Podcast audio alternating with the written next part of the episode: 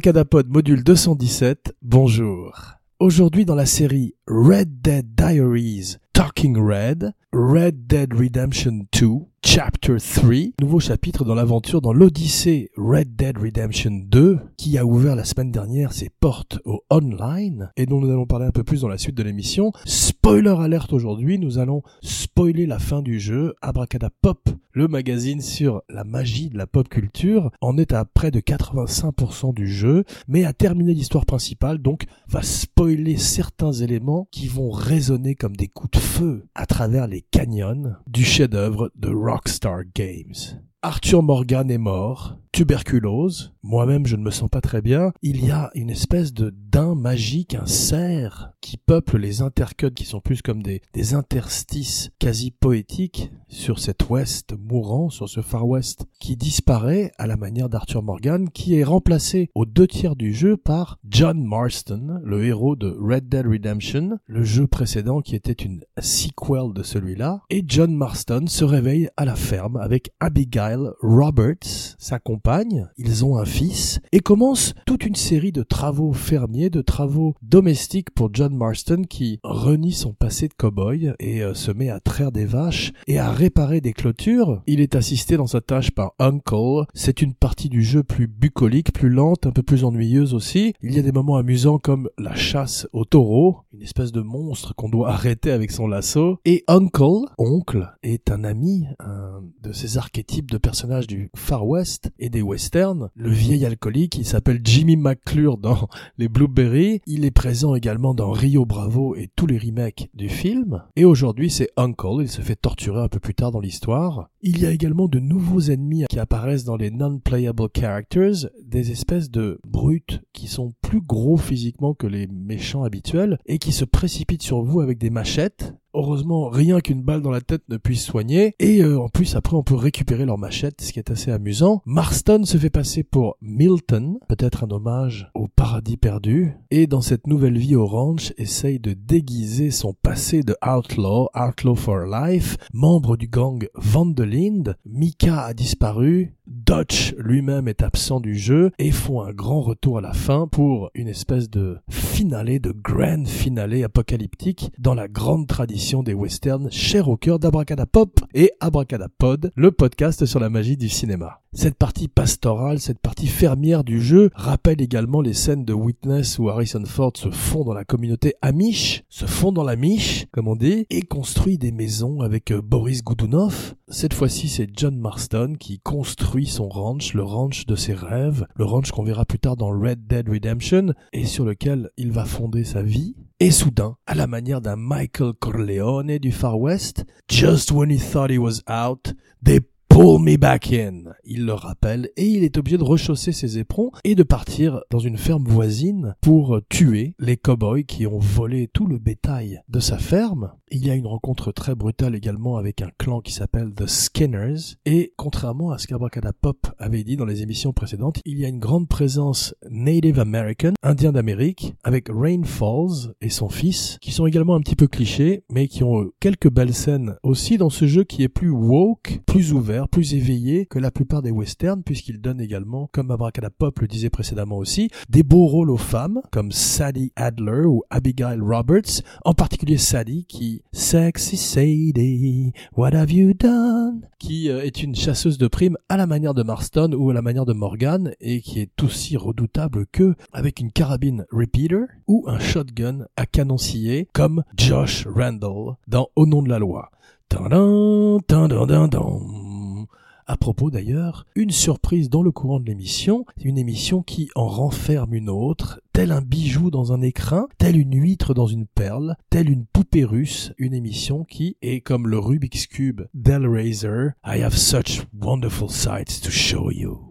Un running gag également parcourt le jeu dès l'instant où on est en ville, on croise des NPC, des non-playable characters, qui courent dans tous les sens en demandant Where is Gavin? C'est toujours le même homme, c'est son cousin. Depuis, Gavin est devenu une légende dans le monde de Red Dead Redemption et sur le net, et tout le monde se pose la question Where is Gavin? Ces jours-ci, Abracadapop chasse et pêche à travers l'extraordinaire et immense carte de Red Dead Redemption 2, se terre, se cache deux douzaines d'animaux légendaires qu'il faut chasser et pêcher. Abracadapop, pour l'instant, a tué un loup légendaire et chasse un renard qui est beaucoup plus élusif que le loup. Abracadapop a pêché également euh, un poisson légendaire et un autre poisson légendaire, mais cette fois-ci à l'aide d'un shotgun, car Abracadapop ne voulait pas rentrer bredouille. Abracadapop vit une vie plus tranquille dans le jeu, plus calme, où euh, Abracadapop va chez le tailleur ou acheter également des pêches en boîte ou des chewing-gums à la cocaïne, avant de rejoindre The Purge, qui est le monde online. Effectivement, online a démarré mardi dernier pour les gens qui avaient acheté le Ultimate Edition, Ultimate Addiction, comme Abracadapop se plaît à le dire. Mardi pour les gens qui avaient download le jeu dès le premier jour, jeudi pour ceux qui l'avaient pris dans les trois premiers jours et vendredi pour la terre entière.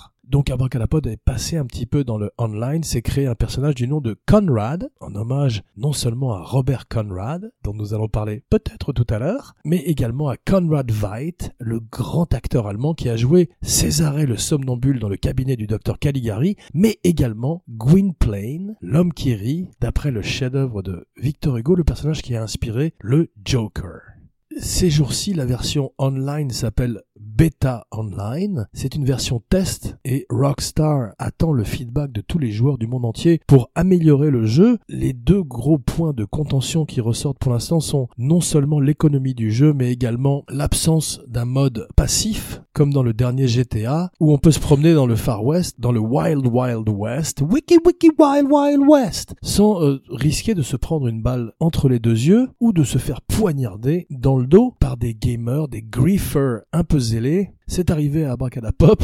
Pas les premiers temps, où c'était plutôt calme, les gens passaient en se faisant un petit coucou de la main. Mais ces jours-ci, euh, on a plus de chances de recevoir une volée de pruneaux, une volée de gros sel dans le fion, ou de se faire attraper par un lasso et traîner sur des dizaines de mètres de cactus. Ça n'est pas encore arrivé à Abracadapop, qui pour l'instant s'est juste fait poignarder. Donc Conrad le personnage ressemble pour l'instant à Charles Manson, il a une énorme barbe et l'œil fou, et dans les premiers temps, on a l'impression d'être dans un jeu très vide, avant de se rendre compte qu'il y a toutes sortes de joueurs un peu partout. Now let me introduce you to the Wild Wild West, a place that's untouchable like Elliot Ness. Donc un nouveau monde, une création de personnages et la possibilité d'appartenir à un posse, de rejoindre un groupe, un gang de gamers, ce qui va très certainement donner un second souffle à une aventure qui ne s'essouffle pas ni sur le story mode ni online. Le gros problème, c'est l'économie du jeu online car tout coûte une fortune et il faut grind, comme disent les joueurs, pendant des heures faire des missions pour obtenir quelques malheureux dollars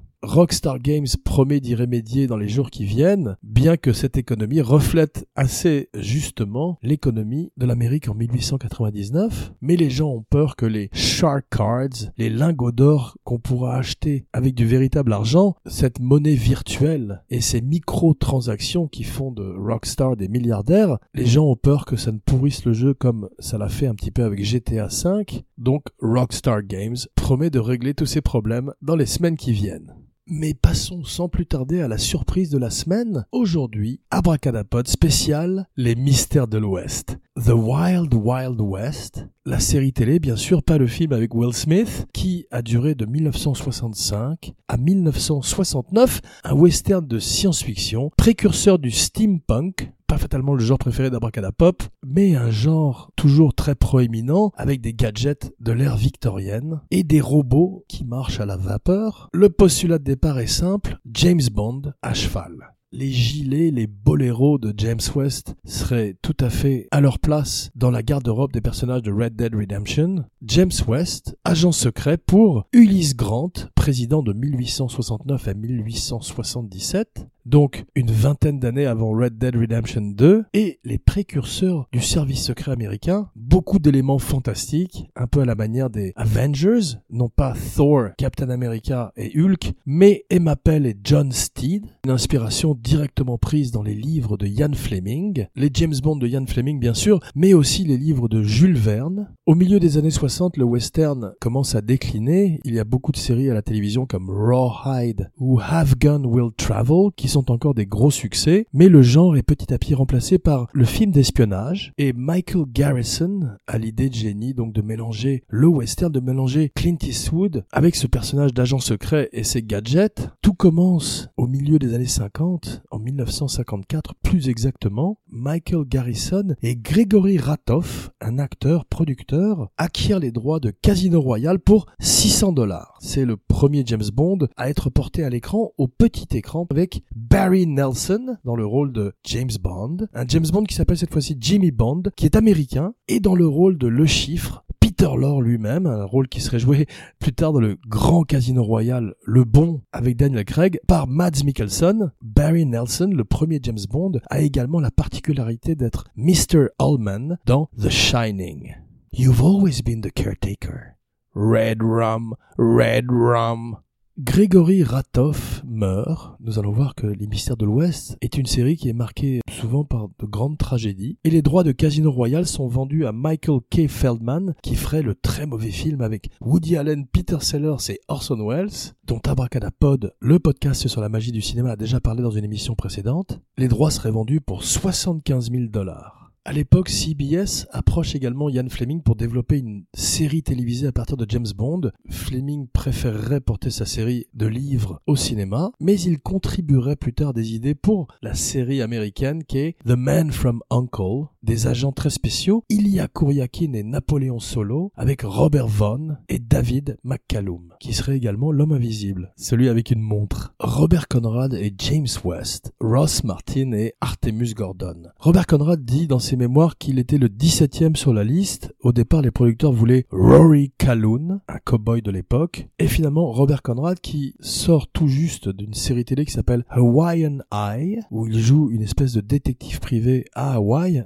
proto-magnum, un ancêtre du détective à la moustache. Et Robert Conrad fait ses propres cascades, il est un cascadeur, il est très en forme physiquement. Abracada Pop a découvert qu'il était également chanteur, il a fait quelques albums qui n'ont pas très bien marché sous le nom de Bob Conrad. Et dans la série Hawaiian High, il joue Tom Lopaka. Lors de La Nuit des Fugitifs, The Night of the Fugitives, tous les épisodes de la série des Mystères de l'Ouest auraient The Night, la nuit, dans leur titre, et lors de La Nuit des Fugitifs, Robert Conrad glisse après s'être jeté sur un chandelier et tombe sur la tête, commotion cérébrale. Il passe plusieurs semaines à l'hôpital, une très longue convalescence, à la manière de John Marston dans Red Dead Redemption 2. Des jours et des lunes se passent, et la scène serait incorporée dans l'épisode à la manière des metteurs en scène qui préfèrent utiliser la prise où les cascadeurs ou les acteurs se font véritablement mal pour ne pas qu'il les fait pour rien à l'arrivée. C'est toujours très douloureux. C'est le cas pour Mission Impossible Fallout où la scène où Tom Cruise se casse la cheville et dans le film également.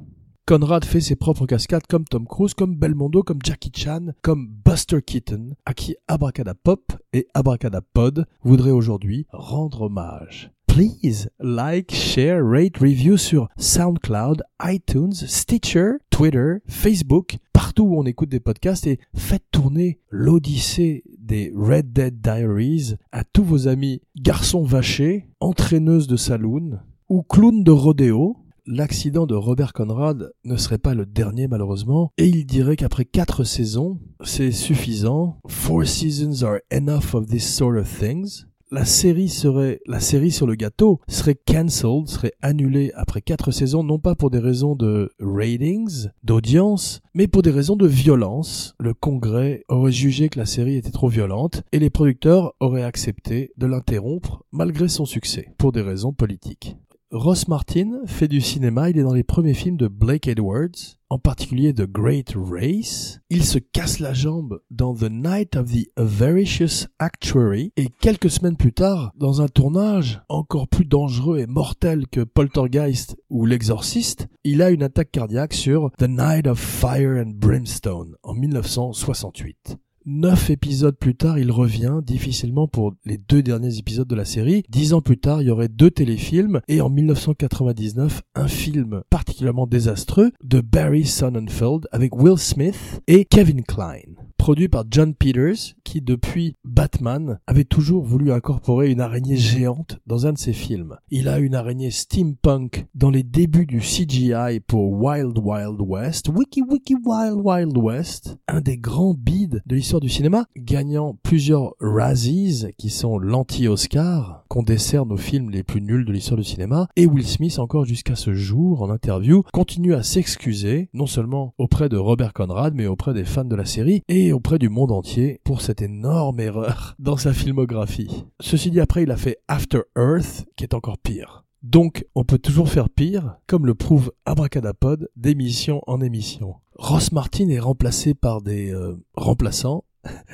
temporairement, et l'histoire n'a pas retenu leur nom, mais parlons plutôt du docteur Miguelito Quixote Loveless. Effectivement, Abracadapop, à l'occasion de cette émission, a appris qu'il s'appelait Quichotte, que son middle name était Quichotte, et Michael Dunn le joue. Au départ, il a un assistant du nom de Voltaire, qui est joué par Richard Kill, Jaws lui-même, le Jaws de l'espion qui m'aimait et malheureusement de Moonraker, pas le Jaws de Spielberg, pas Bruce le requin, et il a également pour partenaire Antoinette, qui était la véritable partenaire de Michael Dunn dans la vie, sa partenaire de tour de chant, et d'ailleurs le producteur de la série, Michael Garrison, l'a vu dans un tour de chant et a décidé qu'il serait un méchant idéal, un méchant qui amène une grande dose de pathologie et de tristesse à son personnage, en même temps qu'une excentricité qu'on avait vue jusque-là assez rarement dans les séries télé. Michael Dunn, qui ferait une carrière également au cinéma, il jouait dans un film avec Jane Birkin et Bernard Fresson, du nom de Trop petit mon ami, ainsi que beaucoup de séries télé. Phoebe Doran est le nom de sa partenaire, Antoinette, qui disparaîtrait et Miguelito Loveless, qui serait très très mal joué par Kenneth Branagh dans le film avec Will Smith, continuerait en solitaire sa croisade contre James West et Artemus Gordon. Pam pam, pam pam, pam, pam pam pam. Dans les téléfilms futurs qu'Abracadapop n'a pas vus, le Dr Loveless est censé mourir d'ulcère à cause du stress causé par West et Gordon. Son fils chercherait à le venger, un fils incarné par Paul Williams, le diable de Brian De Palma dans Phantom of the Paradise. All the good guys and the bad guys that have been come together in me now. Paul Williams qui aurait également un comeback grâce à Daft Punk et qui dirait que sa carrière musicale a été sauvée par des robots français. Plein de grands acteurs se succèdent à la manière des Colombo, à la manière des Batman ou des Star Trek. Tous les acteurs de télé de l'époque passent dans l'émission de l'Ouest. C'est le premier rôle de Richard Pryor qui joue un ventriloque Victor Buono fait le comte Manzeppi. Victor Buono qui faisait également King Tut, non pas le King Tut de Steve Martin dans Saturday Night Live, mais le King Tut de Batman. Batman. 1966. Agnès Moorhead fait une apparition, la grand-mère de Samantha dans Ma sorcière bien-aimée, Leslie Nielsen, Martin Landau, Colombo commencerait en 1971 et Abracadapod a également appris que Burgess Meredith, Boris Karloff et Ida Lupino, des légendes, des icônes, feraient également tous des rôles de méchants dans The Wild Wild West, qui s'appelait au départ The Wild West, avec un jeu de mots sur le nom de James West, et sur le Far West. En parlant de Michael Dunn et de personnes de petite taille, Ricardo Montalban, Khan lui-même, ferait un rôle dans les mystères de l'Ouest, The plane, boss, the plane Mr. Rourke dans L'île fantastique. C'est étrange d'ailleurs qu'ils aient pas fait ça au cinéma, L'île fantastique. Une espèce de mélange entre The Game de David Fincher et The Running Man de Stephen King. Pas celui avec Schwarzenegger. Your foster parents are dead. Robert Duval jouerait également dans la série Edward Asner et Harvey Korman, un acteur qu'Abracadapod aime énormément, en particulier dans Blazing Saddles, le shérif est en prison, en parlant de Richard Pryor. D'ailleurs, Abracadapod vous invite à revisiter la spéciale Richard Pryor, qui semble rencontrer beaucoup de succès. Merci à tous les abracadamis et les abracamarades qui suivent l'émission avec fidélité. Le pilote, le premier épisode de la série, coûte 685 000 dollars en 1965, The Night of the Inferno, ce qui représente très exactement 5 360 000 dollars en 2018 James Bond in the West, James West. Plusieurs producteurs se succèdent sur la série, en particulier dans la première saison qui est particulièrement houleuse. Des producteurs qui ensuite vont sur Rawhide, sur Batman. Robert Conrad refuserait le rôle d'Hannibal, non pas dans Le Silence des Agneaux. I hate his liver with some fava bean and a nice. Mais dans l'agence Tourist, c'est vraiment la dernière chance du moment d'ailleurs. On ne le dira jamais assez. Michael Garrison est viré, il est réengagé, Ratoff meurt. Robert Conrad dirait que des changements de poste au studio influeraient également énormément la production du film. Ross Martin est tellement désenchanté qu'il tente d'abandonner la production trois fois de suite. Il est heureux de voir Garrison réengagé plus tard. Il y a eu tellement de drames sur les mystères de l'Ouest qu'il faudrait véritablement faire un film sur le tournage, un behind the scenes à la manière de Ed Wood, avec Zac Efron dans le rôle de James West. Dans le rôle de Robert Conrad, ils ont la même taille, 5 pieds 8, à peu près 1m70 à la manière de Humphrey Bogart, dont Abracadapod a parlé la semaine dernière, un pouce de plus que Tom Pouce lui-même, Tom Cruise qui est à 5 pieds 7 pouces. J'en ai tué 7 d'un coup, regardez ma ceinture et les studios sont rachetés par Mary Tyler Moore et sa maison de production et transformés en set plus tard pour Seinfeld et Gilligan Island, le fameux lagon de Gilligan Island, qui est aujourd'hui un parking lot. Un tiers de Los Angeles est un parking lot. La série est également tournée à Bronson Canyon, à Vasquez Rocks, là où se trouvait la fameuse Batcave de la série télé de 1966, là où Abracadapod lui-même a tourné en tant qu'assistant à la mise en scène de Sam Raimi sur Army of Darkness, tournage également à Palmdale, dans le désert, à une centaine de miles de Los Angeles, où le château médiéval a été recréé. À propos d'un behind the scene, d'un film sur les coulisses d'une série télé sur un western, c'est apparemment ce que fait aussi Tarantino dans Once Upon a Time in Hollywood, où Brad Pitt et Leonardo DiCaprio jouent des acteurs de série télé, l'un est la doublure de l'autre, et je crois qu'ils font également des westerns, et sont les voisins de Sharon Tate, quelques jours avant l'arrivée des disciples de Manson, Cielo Drive. Tarantino décrit son film comme spooky et playful dans la lignée de Pulp Fiction, ludique et inquiétant à la fois. Sa principale inspiration pour Pulp Fiction était Abbott et Costello contre Frankenstein pour son mélange de comique, mais son respect également pour l'horreur et pour la peur deux des émotions primales du cinéma. Ross Martin continue à être malheureux, il dit que les exécutifs ne pouvaient pas changer James West énormément, mais que c'était open season sur Artemis Gordon, ça veut dire qu'il se lâchait sur Artemis Gordon et lui envoyait toutes sortes de mémos et de notes. C'est probablement pour ça qu'il a eu son attaque cardiaque, en plus du fait qu'il a dû être assez mal payé alors que la série remportait un succès à travers le monde entier. C'est une parodie des films de James Bond et capture parfaitement un ton campy entre l'humour et le western et le film d'espionnage. 17 août 1966, neuvième épisode, deuxième saison, The Night of the Ready-Made Corpse. La nuit du cadavre tout préparé, bien nommé, car Garrison, le producteur, tombe dans l'escalier de sa maison, de sa nouvelle maison qu'il vient de rénover, qu'il vient d'acheter, le marbre, lui sous la lune, il vient de se servir un verre, probablement un martini, shaken not stirred, en renverse un peu sur le granit et glisse et se fracasse la tête à la manière de Robert Conrad sur le plateau quelques semaines auparavant et meurt. Il a fait bip bip, on a fait me et il est mort.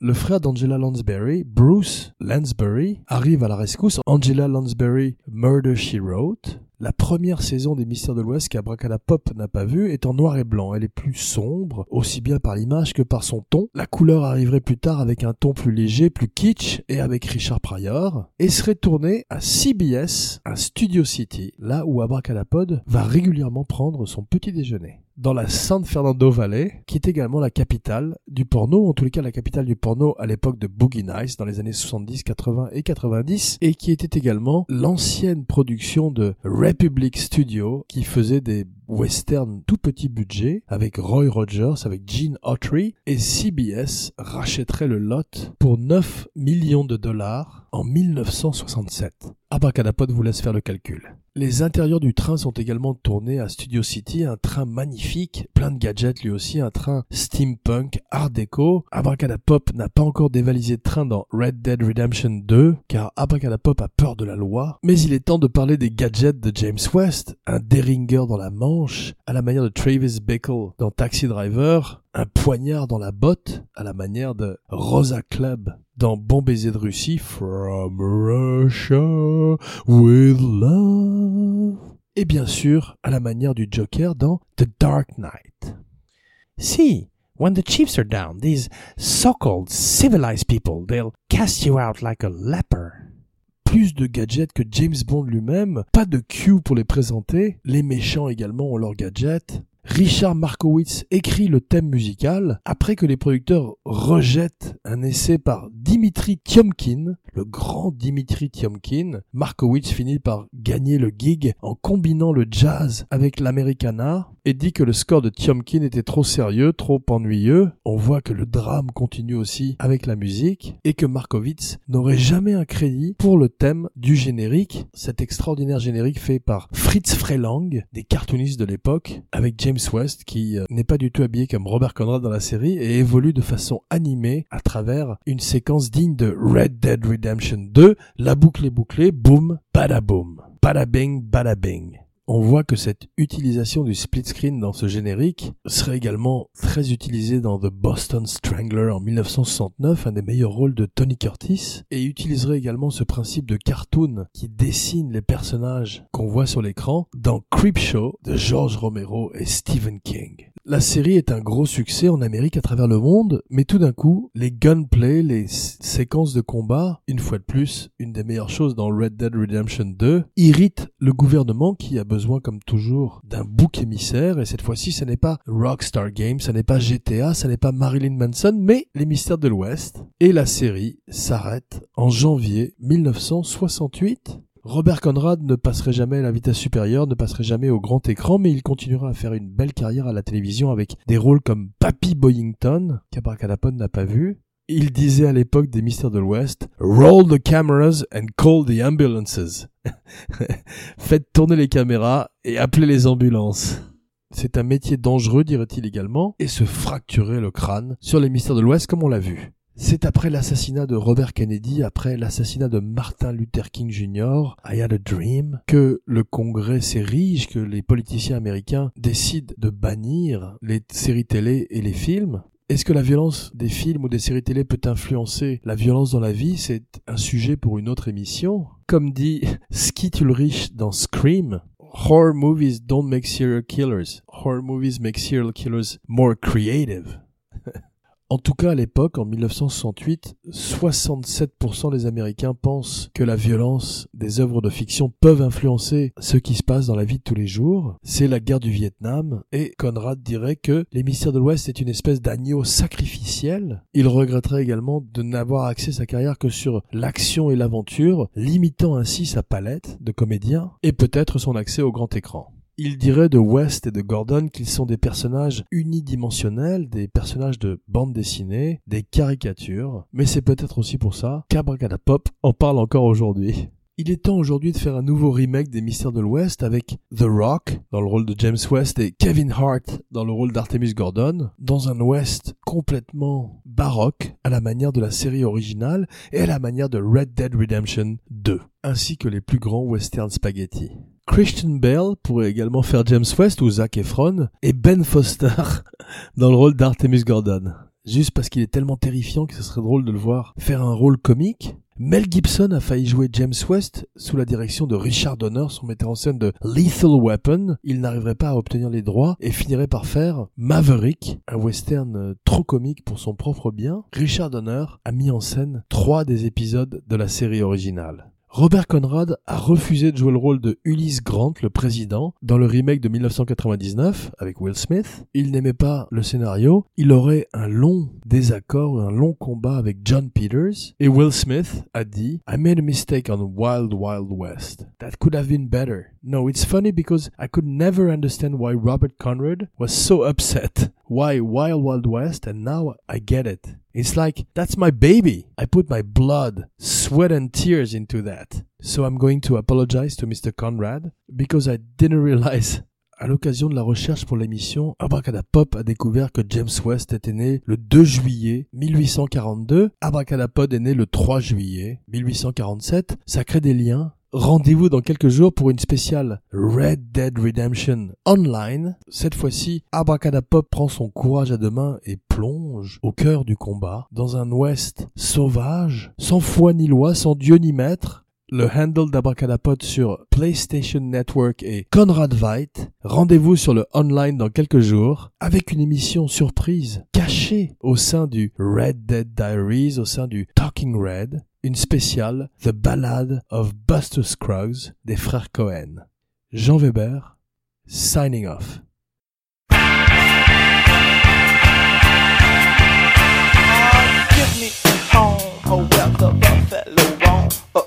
A of a race is a game. Oh, well, seldom is heard a peaceable word uh, from the white trash, cute as a can. They often no relief. For oh, oh God, save the queen, I am an Indian chief. There is a secret I keep, it's called the talking leaf. And you better believe I like he speaks his beliefs. I like